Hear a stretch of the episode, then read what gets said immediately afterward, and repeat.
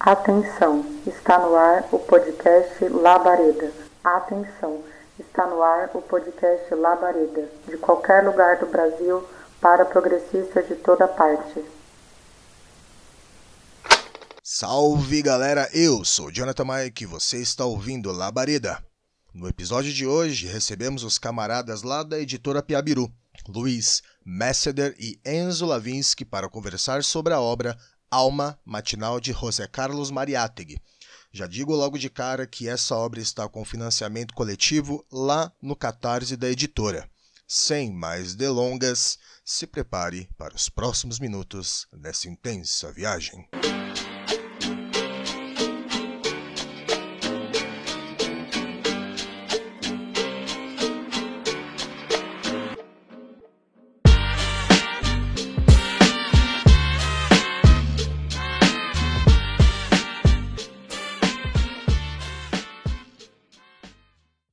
Dia, boa tarde, boa noite. Até porque vocês jamais saberão em que momento estamos gravando esse episódio. Hoje trouxemos para cá duas pessoas da editora Piabiru para conversar sobre Mariátegui e também a obra Alma Matinal, que será publicada pela editora. Trouxe para cá para bater esse papo Luiz Messeder e Enzo Lavinsky. Nossa, esses nomes são muito bonitos, né, gente? Luiz, seja muito bem-vindo e diga para nós de onde você vem e aonde você quer chegar. Posteriormente, Enzo também já pode se apresentar. Bom dia, boa tarde, boa noite a todos os ouvintes do Labareda Podcast, a todos os seguidores também da editora Piabiru que virão pelo nosso canal, né, a nossa participação aqui. Eu sou Luiz Messler, sou professor da rede estadual aqui de Belo Horizonte, formado em Geografia pela UFMG, e também componho, juntamente ao Enzo, ao, o conselho editorial da editora Peabiru. E, enfim, isso é de onde eu vim, né? para onde eu quero chegar. Por enquanto, eu quero publicar essa obra com bastante sucesso, quero que a obra de Mariátegui chegue ao máximo possível de pessoas e queremos contribuir, deixar nossa singela contribuição para o mercado editorial e para o movimento social brasileiro. Então, é, eu sou Enzo, é, eu fui militante no movimento estudantil né, durante muitos anos, participei da Executiva Nacional de Estudantes de Pedagogia. Hoje eu sou estudante de pedagogia da UFMG, estou né, concluindo meu curso. Também sou representante da editora Peabiru. E eu acho que, enquanto editora, né, o que, que é, o nosso objetivo é divulgar obras de autores progressistas, é, é, autores democráticos, evolucionários é, brasileiros e, e, estrangeiros, em, especialmente em nichos que a gente sente que, que falta. Né? Então, por exemplo, a ideia do Mariátegui e a ideia do Mariátegui vem disso, né, de a gente pegar um autor que é muito reivindicado na academia, em várias organizações políticas, sociais, e, e, e trazer à tona, trazer à luz da sociedade hoje, é, é, essas ideias, coisas que não tinham no nosso idioma, trazer eles é, é para o Brasil, coisas que não tinham impressos, e imprimir eles e dar uma cara mais, mais formal, revisada, bem estruturada, bem trabalhada, para essas várias obras. Né? E aí, nossa obra, nosso plano piloto está sendo Mariátegui. Fantástico, fantástico. E é, e é um ponto bem interessante, né? Aqui no Brasil, nós não temos muito contato, fundamentalmente, com os comunistas e os formuladores comunistas da América Latina, né? Parece que o Brasil, ele é, tem não só a barreira linguística, como cultural com relação aos nossos irmãos latino-americanos. E o Mariátegui é basicamente um bastião, é um dos primeiros marxistas comunistas que reivindicaram isso, não fazendo uma transposição mecânica da lógica é, materialista histórica e dialética para a América Latina, mas uma real aplicação do marxismo com a nossa realidade. Isso levando em consideração a questão do latifúndio, a questão indígena, a questão camponesa, que até hoje são as contradições principais do nosso continente. Né? É, muitas vezes a gente entra numa lógica de pensamento de que o Brasil já é uma nação é, capitalista desenvolvida, muitas vezes também entra na lógica de um capitalismo dependente, mas o Labareda defende que o Brasil ele ainda permanece numa lógica de semicolônia, né, onde o latifúndio fundamentalmente impera. E nós temos também, dentro dessa questão do latifúndio, é, uma série de segmentações e contradições que são as opressões dos povos camponeses e da classe camponesa de maneira geral, que vive numa lógica quase servil no nosso país, e não só no nosso país, como na América Latina, como também a tentativa de assimilar os povos da floresta, os povos indígenas, essas nações milenares, na lógica do capital. Isso, seja pela urbanização de suas regiões, seja pela tomada de terras, né? E, e, é uma questão extremamente preocupante porque não existe a possibilidade de organização de um processo revolucionário e de melhoria das condições da classe trabalhadora camponesa e indígena na América Latina que não seja atravessada pela luta contra o latifúndio, né? Que faça com que nossa nação principalmente freie qualquer tipo de, de desenvolvimento, inclusive do desenvolvimento capitalista, né? Mas eu já gostaria de perguntar para vocês e vocês escolhem em qual dos dois começam respondendo essa questão. Primeiro, quem foi Mariátegui? Posso tomar a frente? Ah, você quer falar? Eu, eu vou falar, mas eu, eu vou precisar que você é, complemente depois, porque eu acho que tem, tem até certas coisas que você vai saber falar melhor que eu sobre isso. É, mas eu acho que, a princípio, o que eu gosto sempre de destacar é, é a visão que a gente tem enquanto editora do Mariátegui, né? Inclusive, a gente tem um, um, uma apresentação é, que é logo a introdução assim do nosso livro, que a gente, o único prefácio que a gente quis, quis colocar, ele é bem curtinho, mas é em que a gente é, caracteriza o Mariátegui como um comunista revolucionário, né, que busca, mesmo quando foi à Europa durante a vida dele, ele fala que ele se peronizou, diferente de muitos, o Mariátegui ele vai à Europa e volta para o Peru mais peruano, porque é, ao ter contato com ideias de autores estrangeiros, com, com o movimento político de fora, ele volta para o Peru buscando aplicar tudo que ele aprendeu é, é, buscando aplicar o marxismo à realidade do Peru. E esse é um dos principais trunfos do Mariátegui, é conseguir aplicar o marxismo à realidade particular do país dele, que termina que a gente consegue observar hoje que se aplica a toda a América Latina, né? até como você destacou, Jonathan, sobre essa questão do latifúndio é, e do campesinato. Né?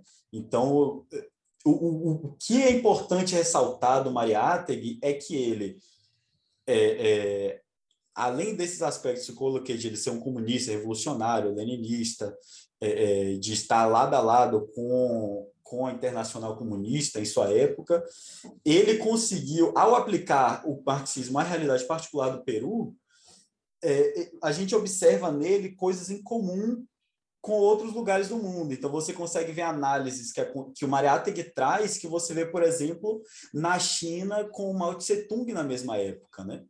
E muito por conta disso, por causa dessa análise acertada é, sobre, o, sobre o papel do imperialismo, história do Peru e tudo, é, é, é essa aplicação é, que é um dos aspectos fundamentais que a gente ressalta dele, né? Isso eu acho que é uma das coisas que eu queria colocar assim a princípio. E aí, se o Luiz quiser complementar, tem uns fatores biográficos são muito interessantes também. Acho que são muito importantes de, de ressaltar, de colocar. Sim, acho que o Enzo coloca bem né, essa questão que é o fundamental, porque o, o Jonathan havia colocado, né? A princípio, que o Mariátegui é uma figura disputada, e nós também, quando entramos nessa de traduzir Mariátegui, nós também disputamos ele.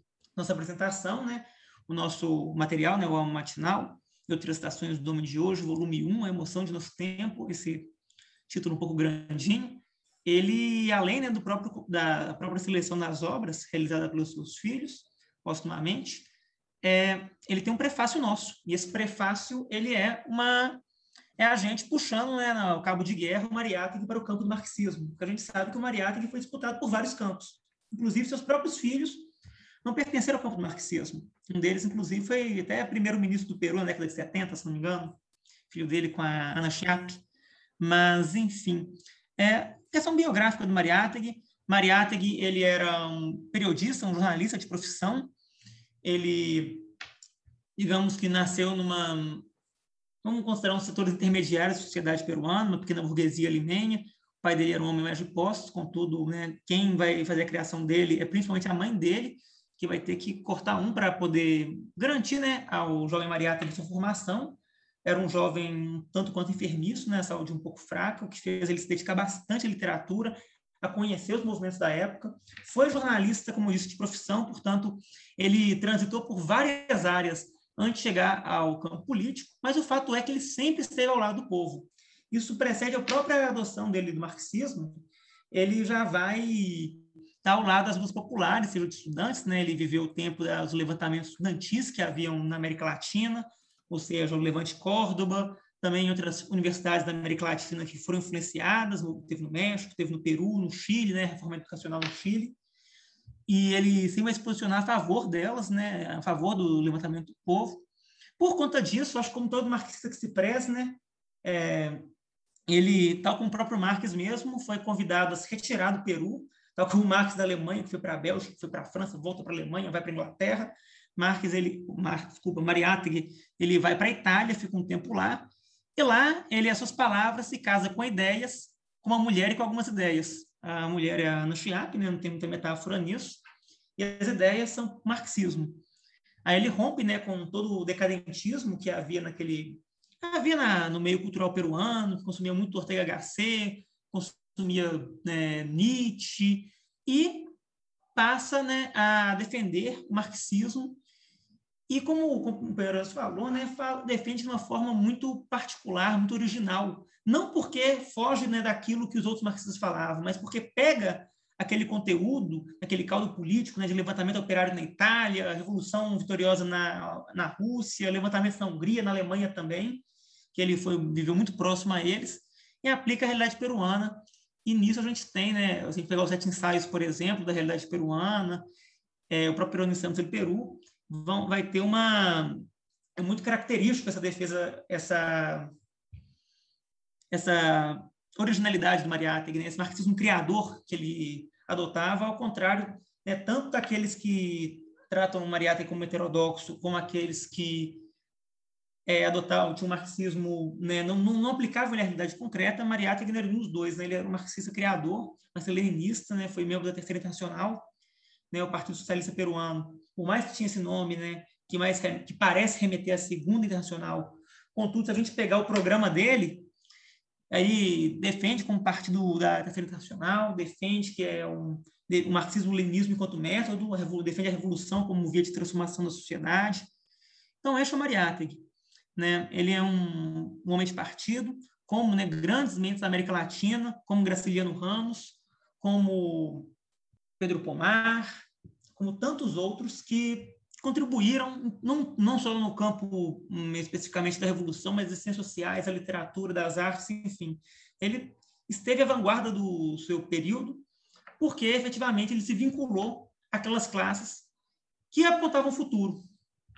E que desse sol que está nascendo, essa alma matinal, inclusive, mas aí eu deixo para é, cenas para a próxima pergunta. Obrigado. Fantástico, gostei desse, dessa finalização, hein? Ah, vamos deixar para as perguntas posteriores essa questão do alma matinal, que inclusive, ó, vocês estão aqui justamente para saber sobre o financiamento coletivo do livro Alma Matinal, ali onde reúne vários textos do Mariátegui e é feito, está sendo organizado pela editora Piabiru.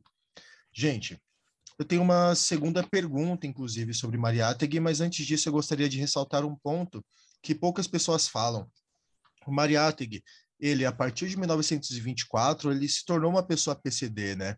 Ele teve, é, obrigatoriamente, devido a questões de saúde, o amputamento da sua perna. E, e é bem interessante como que é, muitas vezes as pessoas apontam o marxismo como uma teoria excludente, mas o marxismo ele se mostra cada vez mais vivo, cada vez mais universalizado quando você observa os levantes que aconteceram em todo o continente africano, os levantes que, aconte que aconteceram em toda a América Latina e também um ponto muito importante, o marxismo ele não tem essa excludência que muitos, principalmente pós-modernos, tentam levantar, né? O marxismo, ele parte do universal para o particular e do particular para o universal. Então, todo e toda e qualquer contradição que a gente encontre na sociedade, a gente tenta compreender as questões particulares dentro da lógica universal. Então, dentro do marxismo, a gente consegue tanto compreender a questão da opressão feminina, LGBTQIA+, o racismo, a questão da opressão contra os PCDs e assim por diante. Mas a pergunta que eu gostaria de lançar, como o Enzo começou na anterior, eu já quero lançar para o Luiz, é, inicialmente, qual a importância do Mariátegui para os comunistas da América Latina e não só para os comunistas, para a classe trabalhadora e camponesa de toda a América Latina? Então, eu acho que a importância do Mariátegui, né, para os comunistas da América Latina, é, vem, é, eu acho que deve estar ligado à questão de que ele primeiro, à frente de outros, né, que mais tarde vão fazer importantes conceituações sobre o campo brasileiro, né, aí não podemos esquecer do Alberto Passo Guimarães Brasil, o próprio Fidel Josué de Castro, o Carlos Marighella, mas ele primeiro vai entender a situação do campo né, na América Latina, vai entender o caráter de classe né, das sociedades da América Latina e também a incapacidade das burguesias em conduzir o processo revolucionário a partir da era do imperialismo. Eu acho que isso é muito importante na obra do Mariátegui. Ele vai ver como, ainda que houvesse né, resquícios do regime pré-capitalista, feudal, ainda que houvessem é, que vigorasse no campo outras relações de trabalho, ainda que sim haveria essa necessidade de conduzir processos democráticos para que se criasse realmente repúblicas democráticas burguesas, mas é, não era mais possível que esse processo se desse de forma clássica, como se deu na Inglaterra, como se deu na França, Estados Unidos, enfim, agora esse processo só poderia ser encampado pelo proletariado. Isso é uma, já era uma observação né, que o próprio Lenin fazia após a jornada de, 2000, de 1905 na Rússia, quando ele vê que o proletariado estava à frente da burguesia liberal na luta contra o absolutismo, o czarismo, mas nas sociedades né, do, da América Latina, esse pensamento ele vai ganhar principalmente força com as contribuições de Mariátegui. Então, eu vejo a importância dele nesse sentido, em entender né, o papel né, da, o papel que a burguesia não poderia mais cumprir, atribuir ele ao proletariado nessa na luta pela revolução democrática nesses países. Também a questão indígena não é o foco da nossa obra, gente. A gente está tratando mal matinal, ele tem um caráter um pouco mais geral. Mas o Sete Ensaios ele deixou muito claro isso, a importância do índio, inclusive uma solução para a questão indígena, porque há muito debate o que fazer né, nas cidades latino-americanas com o índio os americanos queriam aculturá-los, transformá-los em bons americanos, né, dividindo suas áreas em propriedades a do rancho, ou em alguns locais, né, no Brasil, criaram-se reservas, mas que a experiência também vem mostrando-se não bem sucedida, né? E ele mostrou, olha, o índio no Peru é principalmente é, um camponês e o problema deles resolve com a terra. E essa é a, e assim ele coloca né, os, os indígenas, ainda com suas particularidades nacionais, mas coloca eles no campo da Revolução Democrática, no sentido de lutar pela conquista da terra. E que ele mostra, inclusive, que os regimes libertadores da América Latina, no, né, tem as guerras de libertação na América Espanhola, nenhum deles, por mais que deram independência política, né, fundaram repúblicas tudo mais, eles não encostaram a mão na questão indígena e, quando encostaram, ainda prejudicaram mais tentaram ou transformá-los em pequenos proprietários ou das suas terras que antes estavam uma condição meio vassalo ao rei da Espanha para onde latifundiários diretamente, uma propriedade jurídica burguesa, mas ainda que na prática fosse uma propriedade semi-feudal. E nunca esses regimes conseguiram efetivamente é resolver a questão indígena.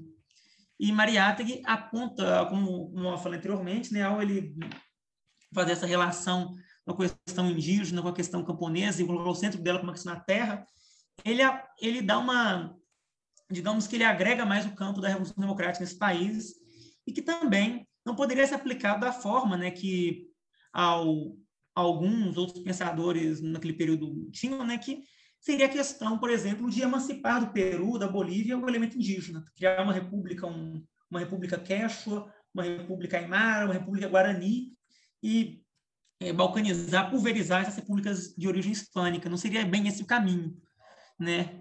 Isso uma, até uma divergência que ele teve com o Biro Político da Terceira Internacional, sediado em Buenos Aires. Aliás, o, subbiro da Terceira Internacional, sediado em Buenos Aires, porque o Biro mesmo estava lá na, na, Europa mesmo. Mas, enfim, no qual havia uma posição discordante. Ela é bem exagerada, inclusive. Muitos dos detratores né, da ideia do Mariátegui enquanto um comunista pegam essa contradição que ele teve, que é real, e que, infelizmente, ele morreu sem poder acertar todos os pontos dela, para julgá-lo assim, olha, olha lá, ele era contra o stalinismo, olha, olha, olha lá, ele era contra a União Soviética, mas enfim, nada disso comprova na militância dele, tanto que ele colocou essa questão no próprio Biro para debater. E todo mundo que conhece né, alguma participação política sabe que unanimidade só tem no cemitério, gente. Lá está todo mundo morto igualzinho. Porque quando a gente está né, no meio dos nossos colegas durante uma greve, no meio né, do povo do bairro durante uma reivindicação, a gente sabe que mil ideias surgem mesmo, e no meio dos comunistas também latino-americanos, claro que surgir e ele foi definido corretamente, mandou uma posição, não foi pessoalmente porque a saúde dele estava bem debilitada, mas mandou por escrito para que outro camarada dele do PSP, que mais tarde vai se tornar PCP, o defenda em nome dele.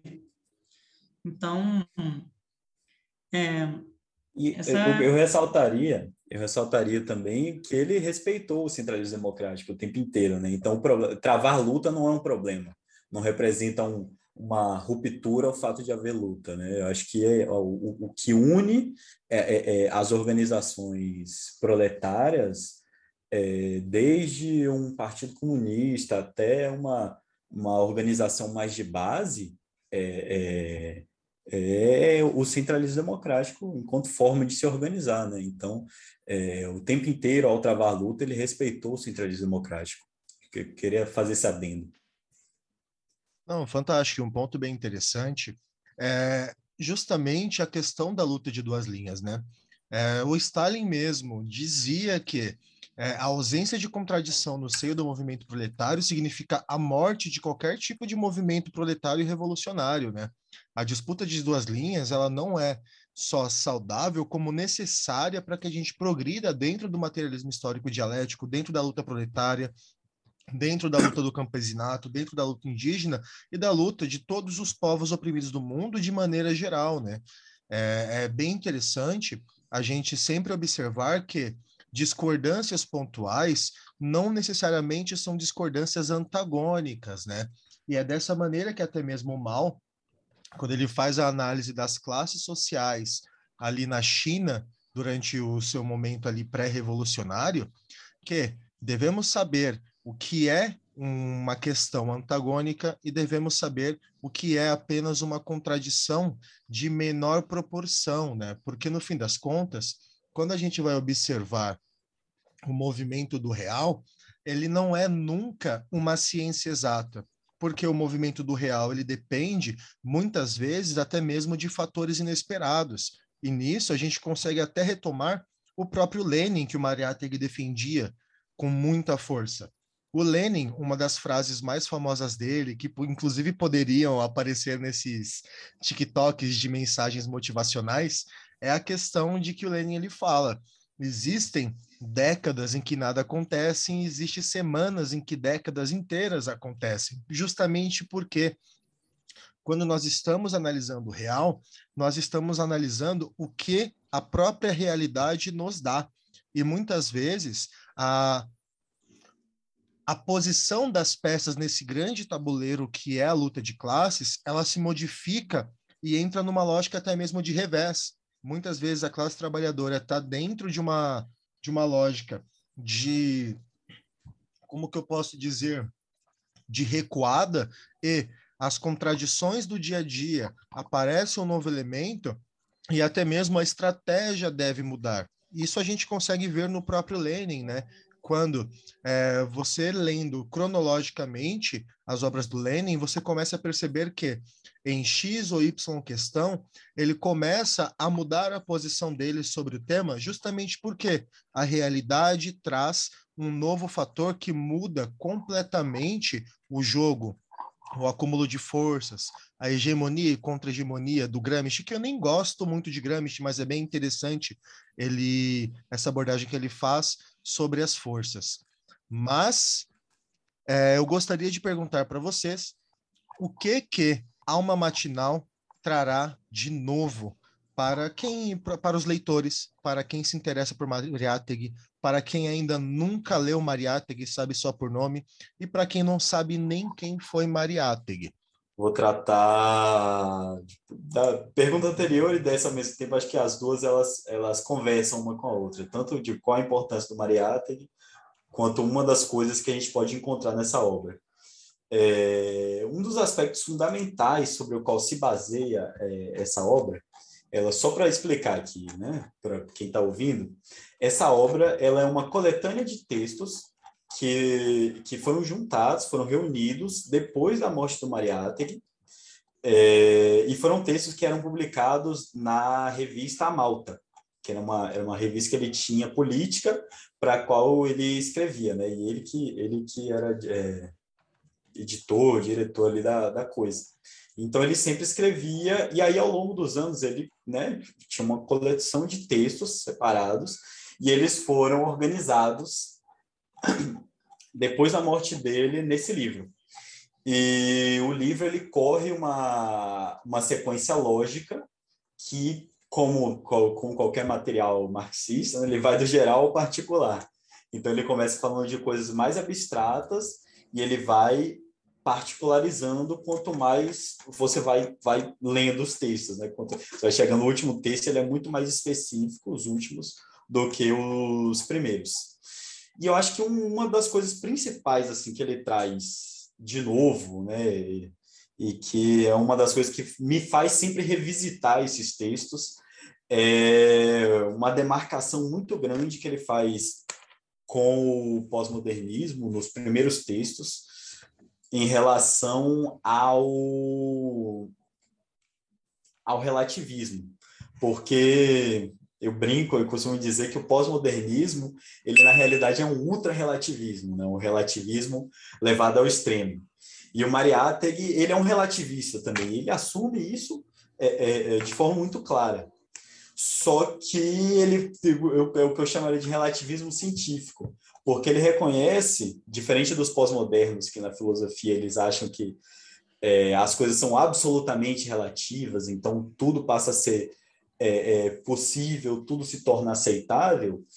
E o Mariátegui ele diz que não. Ele, como um bom marxista, ele reconhece que as coisas se transformam, as coisas mudam. Só que as coisas mudam segundo um local e segundo uma época. E isso fica particularmente claro é, no, no, texto dele A Luta Final e no Homem e o Mito, né? principalmente a luta final.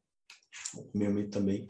Mas a luta final trata justamente disso, de que a luta é, é, do proletariado pelo poder na sociedade atual, pela destruição do capitalismo da sociedade burguesa, é a luta final da nossa sociedade e da nossa época.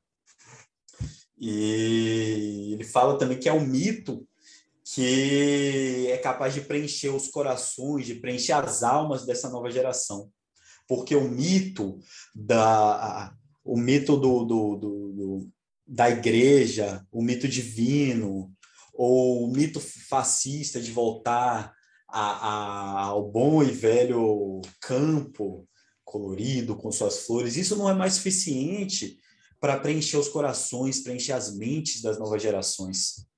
O único mito vivo, realmente capaz, que tem força de mover o homem, de fazer ele transformar, de destruir tudo que tem de velho, é o mito da Revolução Proletária. E eu destacaria isso facilmente com a principal coisa desse livro, assim, a parte tanto mais bonita, porque ele é muito poético no jeito de escrever, quanto eu diria que a mais relevante. Né? É, tem outros aspectos também, mas eu, eu destacaria isso como um, o mais um dos mais relevantes, se não o mais relevante. Se o Luiz quiser, coloca. Eu também acho bem interessante esse aspecto que você colocou. Eu vou fazer mais uma, uma conceituação histórica do momento, porque até o século XVII, 16, 17, eu acho que o humanismo né, no Renascimento vai mudar um pouco, mas no século XVII a gente se vivia né, numa é, um, o homem vivia permeado de mitos, né? mitos divinos, mitos né, de toda a sorte da natureza, né, voltados à questão religiosa. A, a, digamos que a alma humana ela era muito bem suprida de mitos, de causas que justifiquem a existência das coisas, né, o próprio feudalismo, as cidades estamentais, tudo mais você tinha muito claramente por quê, não, é porque você veio do pé do deus Shiva, você veio da cabeça, do braço, pegando o caso dos hindus, na questão das sociedades europeias tinha né, a ideia da sociedade em três estamentos, clero, nobreza e, e servos, né? enfim, plebe, enfim, tinha toda uma justificativa divina que permeava a vida humana, e o Mariátegui fala que o homem, apesar da ciência provar, provar cada vez mais que o mundo é relativo, isso a gente pode para além da ciência social, podemos ir também para as ciências naturais. Né? O Engels vai debater o dialética da natureza, você pode pegar a própria teoria da relatividade de Einstein, enfim. Por uma série de vias você pode provar essa relatividade da existência, mas o homem requer o absoluto para viver, requer né, algo para justificar a si mesmo e sua ação, que estaria para além da sua própria existência concreta, pelo menos na cabeça dele, tem que é, ter uma, um sentimento religioso por algo. Enfim, e, e, eu vejo que até o século XVII, XVIII, pré-revolução burguesa, pré-racionalismo, pré-Kant e tudo mais, pré-Descartes, enfim, o homem era meio suprido disso. A destruição dessa ordem foi um momento progressivo da história, né? foi um progresso que ocorreu. Houve uma vitória da Revolução Burguesa em boa parte da Europa continental com a Revolução Francesa, depois, antes da Revolução Inglesa, a Revolução Americana também, tudo naquele certo século XVII, fim do século XVIII, século XIX, assim ela destruiu esses mitos e apresentou né, a razão, a democracia, a liberdade, né, a própria fraternidade como valores universais e coisas que justificariam a vida. E elas foram excelentes martelos para arrebentar com tudo que tinha antes. Porém, a partir do momento que a burguesia ela alcança essa condição de classe dominante e passa a se preocupar mais com o proletariado ascendente do que com a nobreza decadente, uma, uma restauração da nobreza decadente, né? isso vira uma segunda preocupação frente ao levante do proletariado ascendente, é, ao fim do século XIX, segunda metade particularmente, você vai ter é, ela indo para a reação materialmente, a partir do imperialismo, ela indo para uma situação de crise né, material, essa crise passa a espiritual também. Então, os seus mitos, que só instruíram muito bem né, a, o sentimento religioso, obscurantista que tinha antes na, no feudalismo, no antigo regime, não conseguiram mais justificar né, é, o mundo, as coisas que havia naquele período. Então, uma crise de mito, né, uma crise de, do que acreditar. E esse era, o, esse era o certo decadentismo do fim do século XIX e início do século XX, que vários autores, né, que Maria leu, Sorrel, Nietzsche, é, Ortega Gasset, Ortega já sentiam eles de forma diferentes. Claro que Nietzsche apregoando o retorno né, ao aristocratismo grego pré-socrático, o, o Sorrel, né, ele vai apresentar do mito político, da violência né, contra a, razão burguesa, ainda que ele vai ser apropriado por muitos lados ao mesmo tempo, uma figura bem conturbada. O Ortega Gasset vai praticar um retorno ao quixotismo, né, referente a Don Quixote da Mancha, que era um, é, um herói cômico né, do Cervantes, que meio que caçava sarna para coçar, né? ele sempre vivia atrás de aventuras. Então, esse era o caldo político no qual Mariátegui, é, de certa forma, é, conviveu. Ainda que ele fosse marxista e tivesse uma visão é, essencialmente distinta desses autores, ele conviveu com esse caldo político. E ele também viu né, esse mesmo fenômeno, porém, viu que o marxismo poderia oferecer uma contraparte para isso viu que o marxismo poderia oferecer uma, uma, uma solução para essa crise de mito e falou o verdadeiro mito que as matas precisam para fazer para mudar tudo isso é o da revolução. Ele é o único que pode oferecer um mito né, que mire o futuro. Que o próprio fascismo também ele, ele tem um certo anacronismo. Ele vai voltar à Roma antiga de vez em quando, vai voltar na Contra-Reforma, vai voltar nas antiguidades germânicas, né, da raça indoriana, enfim. Ele vai caçar justificativas no passado, mas é, ele não vai alcançá-la, porque né, é um texto, agora não lembro qual que da nossa coletânea, que o Marieta que fala que querer que a oração de antes dê o mesmo milagre hoje não dá conta mais.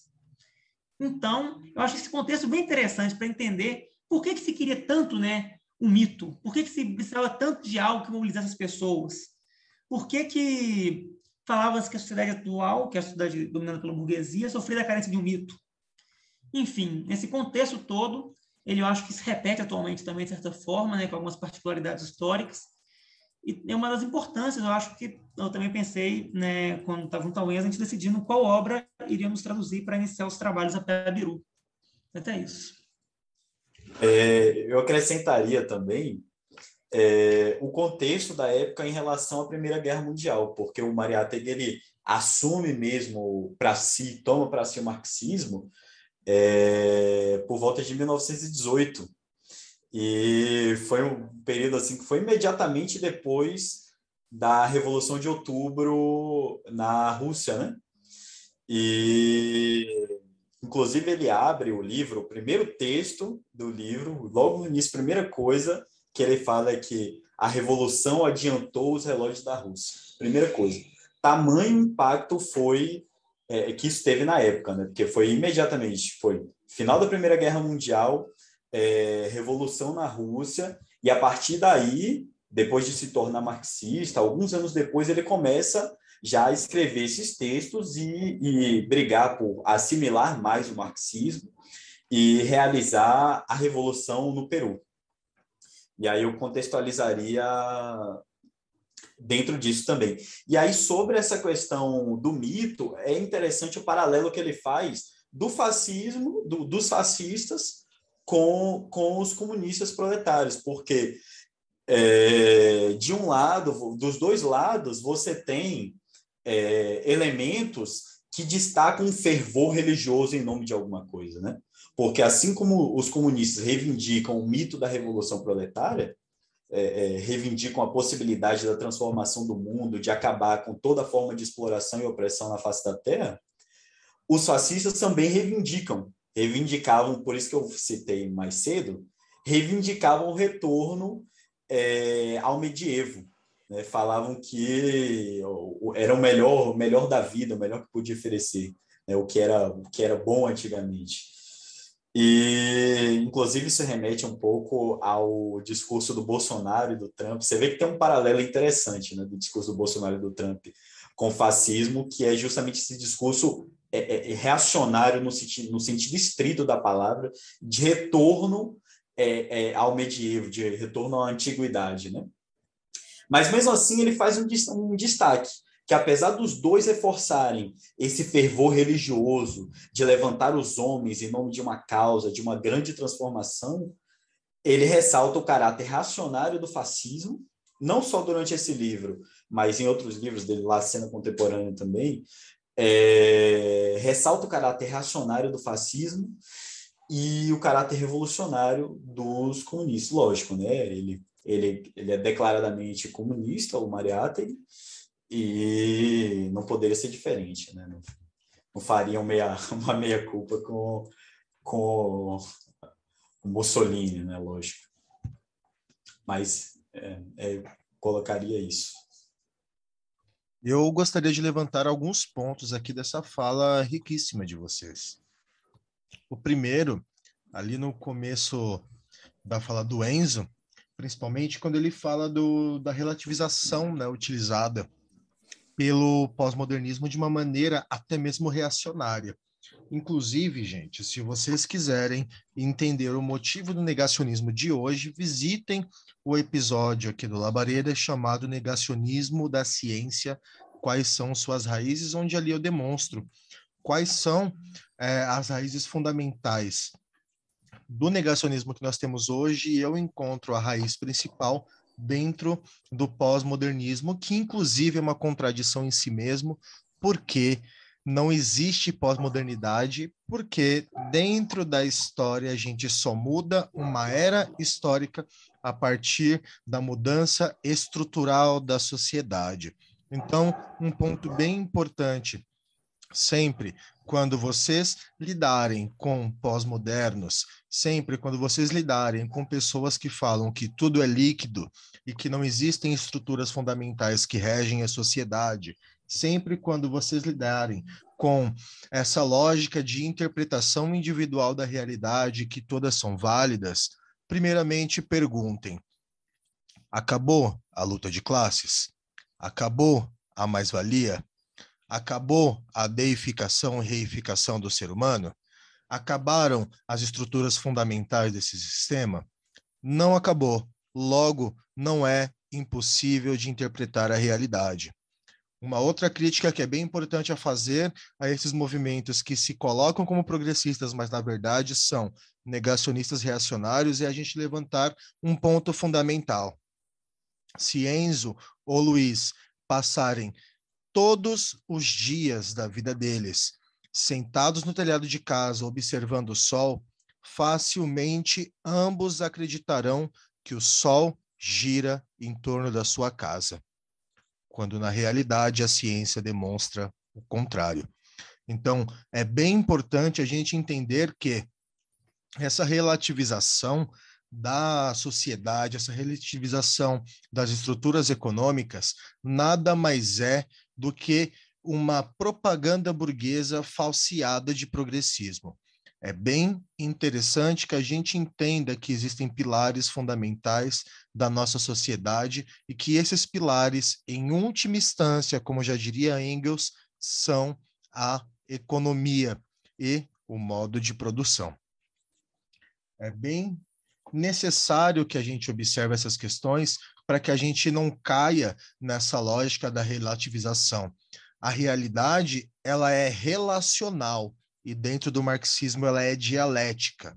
É muito importante que você entenda que não existem fenômenos isolados. E parte 2, não importa, não é que não importa, mas a sua experiência individual não é o vetor de um fenômeno social e coletivo.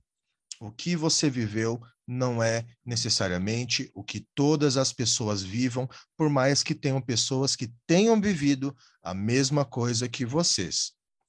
É bem interessante a gente tentar fugir dessa tentativa de reinventar a roda quando a roda já foi inventada há milênios porque senão você vai tentar fazer uma teoria que supostamente é anticol... não é nem anticolonial, é decolonial, e no fim das contas, quando a gente pega para observar essa análise, é basicamente Foucault. É um ponto, primeiramente, que eu gostaria de levantar. O segundo que eu gostaria de levantar é a questão do mito, que tanto Enzo quanto Luiz é, comentaram sobre o tema. Um ponto muito interessante de Mariátegui, e até mesmo esse ponto de Mariátegui casa com Franz Fanon, que também é outro cara que tenta, não é nem ele que tenta, mas que as pessoas tentam reivindicar apagando o marxismo do mesmo, é que para Mariátegui e para Fanon, essa revisitação de um pensamento ancestral, ela não deve acontecer de maneira abstrata, né? Até o Fanon ele levanta essa bandeira. Não adianta eu tentar levantar mitos de um passado que já passou e que não se encaixa mais na realidade dos nossos tempos. Isso é como fazer um Frankenstein. Então, é, ambos tanto Mariátegui quanto Fanon, eles fazem a proposta que a gente revisite esses mitos, revisite essa cultura ancestral dos povos latino-americanos, mas que a gente, a partir do marxismo, recrie uma possibilidade de novo mundo. Tanto que a revista que Mariátegui escrevia, que se chamava A Malta, vem do termo Inca, que significa sacerdote. Inclusive, esse é um dos apelidos do Mariátegui quando a gente fala, é, o Luiz ele levantou esse ponto, de que não adianta fazer uma, uma oração de ontem, tentando de que não adianta fazer uma oração de ontem achando que terá o mesmo resultado, é justamente esse o fator. A gente não precisa necessariamente tentar revisitar o passado, mas aprender com o passado para criar um novo amanhã. E esse ponto é muito fundamental de Mariátegui. O Mariátegui ele compreende que qualquer transposição mecânica da lógica do marxismo eurocêntrico para a realidade latino-americana não se encaixaria. Isso significa que o marxismo eurocêntrico jamais. Isso significa que o marxismo ele é uma ferramenta universal enquanto existirem classes e que em cada realidade material o marxismo ele pode e deve ter uma abordagem diferenciada, levando o que configura o marxismo como a ciência imortal do proletariado, que é basicamente ter a realidade como sua base e também se retroalimentar dessa realidade, praticando, testando e reinventando de maneira irrefreável. Tanto que um cara que não é nem marxista, mas ele levanta essa bandeira, que é o Clóvis de Barros Filho, ele diz que os marxistas são os maiores críticos do próprio marxismo, porque o marxismo, diferente das outras linhas idealistas, o marxismo ele é uma ciência viva que a todo momento se debate, a todo momento nós tentamos buscar as saídas e os caminhos necessários para a revolução proletária camponesa e indígena. Eu gostaria de entrar aqui nos finalmente com vocês e perguntar, é, primeiramente, como participar desse financiamento coletivo do Alma Matinal e também é, por que, que as pessoas deveriam participar do Alma Matinal. Como o Enzo respondeu a pergunta anterior inicialmente, Luiz, começa com você. Então, primeiramente, por que apoiar, vamos inverter a ordem, por que apoiar o nosso projeto? Que é né, a primeira edição em português do Alma Matinal e outras estações do Homem de Hoje, volume 1, Emoção de Nosso Tempo. Porque é, nos ajudando, você está ajudando não apenas a impressão dessa obra, que por si só já é bastante importante, como eu expliquei, ela traz muito, muita riqueza né, ao debate do subjetivo humano. Posso falar que o objeto dessa obra né, é a subjetividade, dessa forma humana, né, dos revolucionários, dos fascistas, naquele período, conturbado a década de 20, e que tem bastante aplicação hoje. Lembremos né, que o Brasil é governado por um cara que se diz mito, e que, como Mariátegui mesmo falou, né, é que a, os sentimentos modernos querem mais um capitão bizarro do que um literato, isso ele fala numa obra que é em defesa do marxismo, de certa forma, um sujeito que meio que comprova essa demanda da sociedade burguesa, não só da, do proletariado, por, por mitos né, que, que superem né, os mitos já secos né, da liberdade, democracia, enfim. Então, para entender o atual momento, atender né, essas figuras que nós estamos vendo hoje, né, Bolsonaro, o inglês também, que até caiu recentemente, esqueci o nome dele, para alguém poder falar, gente. O, o antigo primeiro-ministro Boris Johnson, lembrei? Trump, enfim, essas figuras, né, ou todo o paralelo que elas têm né, com o fenômeno fascista. É, acho que essa obra vai contribuir, sim, é, também no sentido de Mariátegui tem, eu acho que mais de 20 obras né, compiladas na sua vida. Dois livros foram publicados durante sua vida, os outros 18 foram feitos pelos seus filhos. Nós estamos né, no Brasil, a gente tem apenas sete ensaios, temos o Em Defesa do Marxismo, leva tempo, e arrisco dizer que deve ter uma outra obra dele aí solta numa coletânea qualquer de marxismo latino-americano. Contudo, Mariátegui tem muito pouco. Muito se fala do Mariátegui e pouco se lê em português. Então, acho que por si só é um ótimo motivo para você contribuir com o nosso projeto, uma editora independente que está disposta a trazê-lo. E mais que isso, não quero tecer crítica a qualquer outra editora, até porque acho que nós somos muito mais colegas do que inimigos, mas nosso tipo de trabalho aqui, nossa tradução foi muito bem feita, né? ela teve um rigor muito grande. E também, é, outra característica do nosso trabalho que, eu, que vale a pena mencionar, que muitas vezes você compra uma obra do sujeito, assim, e tem um prefácio que é maior do que o próprio livro. né? E o tipo de coisa. Por mais que eu goste muito de escrever por conta própria, eu acredito que o Enzo também, o livro é do Mariátegui, gente. Ninguém está comprando porque me acha bonito, acha o bonito. Então, nós fizemos uma, um trabalho para resgatar o próprio Mariátegui. Não pegamos nenhuma edição anterior, não pegamos o prefácio dos filhos deles, simplesmente a gente foi em cada obra dele original, né, o datilografado, um ou outro manuscrito, né, que tem acesso ao arquivo Mariátegui, e um a um fizemos essa tradução e montamos o Alma Matinal de novo. Então, eu falo que não foi uma tradução do Alma Matinal de ninguém, que tinha já em espanhol. Foi um processo de remontagem, né, na ordem escolhida, claro, mas pegando os originais, buscando o máximo possível distanciar ele dos possíveis grupos, principalmente não marxistas, que querem colocar o Mariátegui na encaixar o Mariátegui na sua casinha, no seu no seu grupo de pensamento. Então, por isso eu também defendo que você adquira essa hora nossa, porque ela tem todo esse esforço de apresentar um Mariátegui bem puro. E quanto às formas de apoio, o Enzo pode me ajudar aí também, porque algumas eu não recordo. Vou explicar como funciona o processo. A gente tem uma página no Instagram. Essa página no Instagram ela tem um link para o nosso Catarse. O Catarse, você é uma estrutura de apoio já bem conhecida. Muitas outras pessoas que trabalham nesse ramo de tradução já utilizam o Catarse, o próprio João Carvalho mesmo. Inclusive, eu conheci né, o Catarse comprando o Congresso de Baku, que é uma obra que ele traduziu recentemente. Né, o Leone, para quem conhece o Leone do MPB, o Rock está lançando CD pelo Catarse também. Então, é uma estrutura bem conhecida para quem está nesse ramo de produzir alguma coisa assim sem apoio, sem capital próprio antes. E bem segura também, tá, gente? A estrutura Catarse que fica com dinheiro, depois que acaba o projeto que ela manda para nós, para que a gente possa é, produzir o livro e enviá-lo ao, aos apoiadores. E nós temos várias modalidades de apoio, de acordo né, com sua vontade de adquirir uma obra, a obra, e também de apoiar nosso projeto.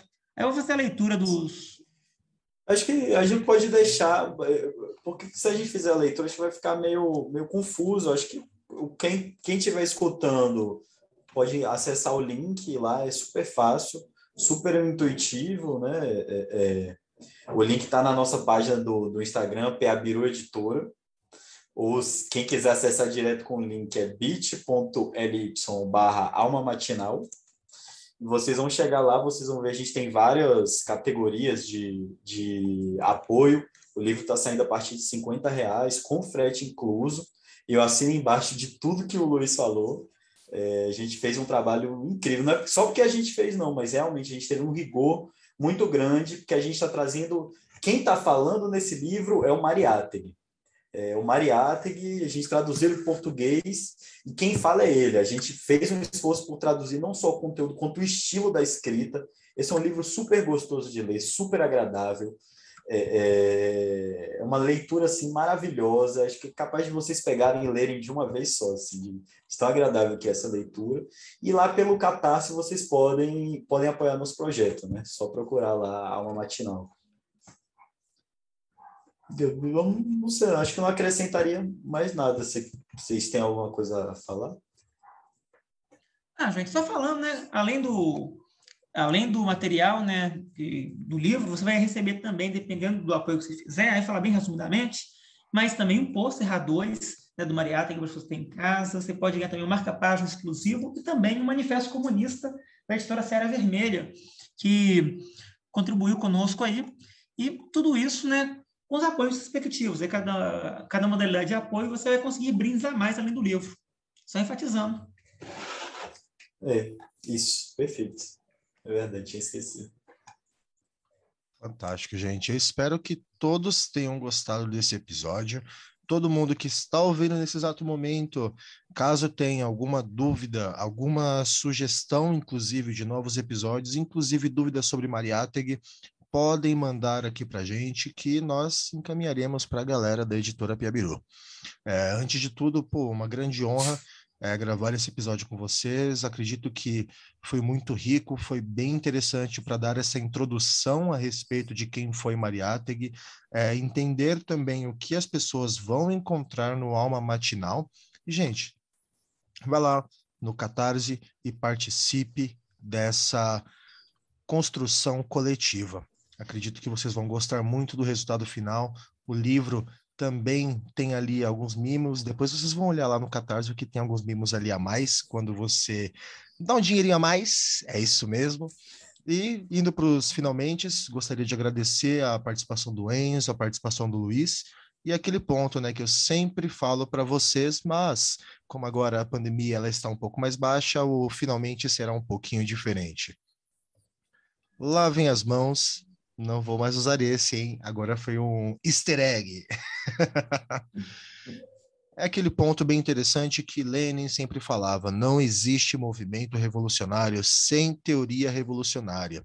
Então, como também dizia Marighella, curem do corpo, da mente e também da teoria, para que a gente consiga cada vez mais nos aproximar dessa emancipação da classe trabalhadora camponesa indígena, não só no nosso continente, não só no nosso país, como no mundo. O capitalismo cada vez mostra a sua degradação, essa degradação moral, essa degradação econômica e cada vez mais os nossos irmãos e irmãs de classe vivem condições inumanas, condições das quais o ser humano, nesse sistema que produz sete vezes mais do que todas as necessidades que precisaríamos, permite que aconteçam. Obrigado a todo mundo e valeu! Rádio clandestino da revolução. O dever de todo revolucionário é fazer revolução.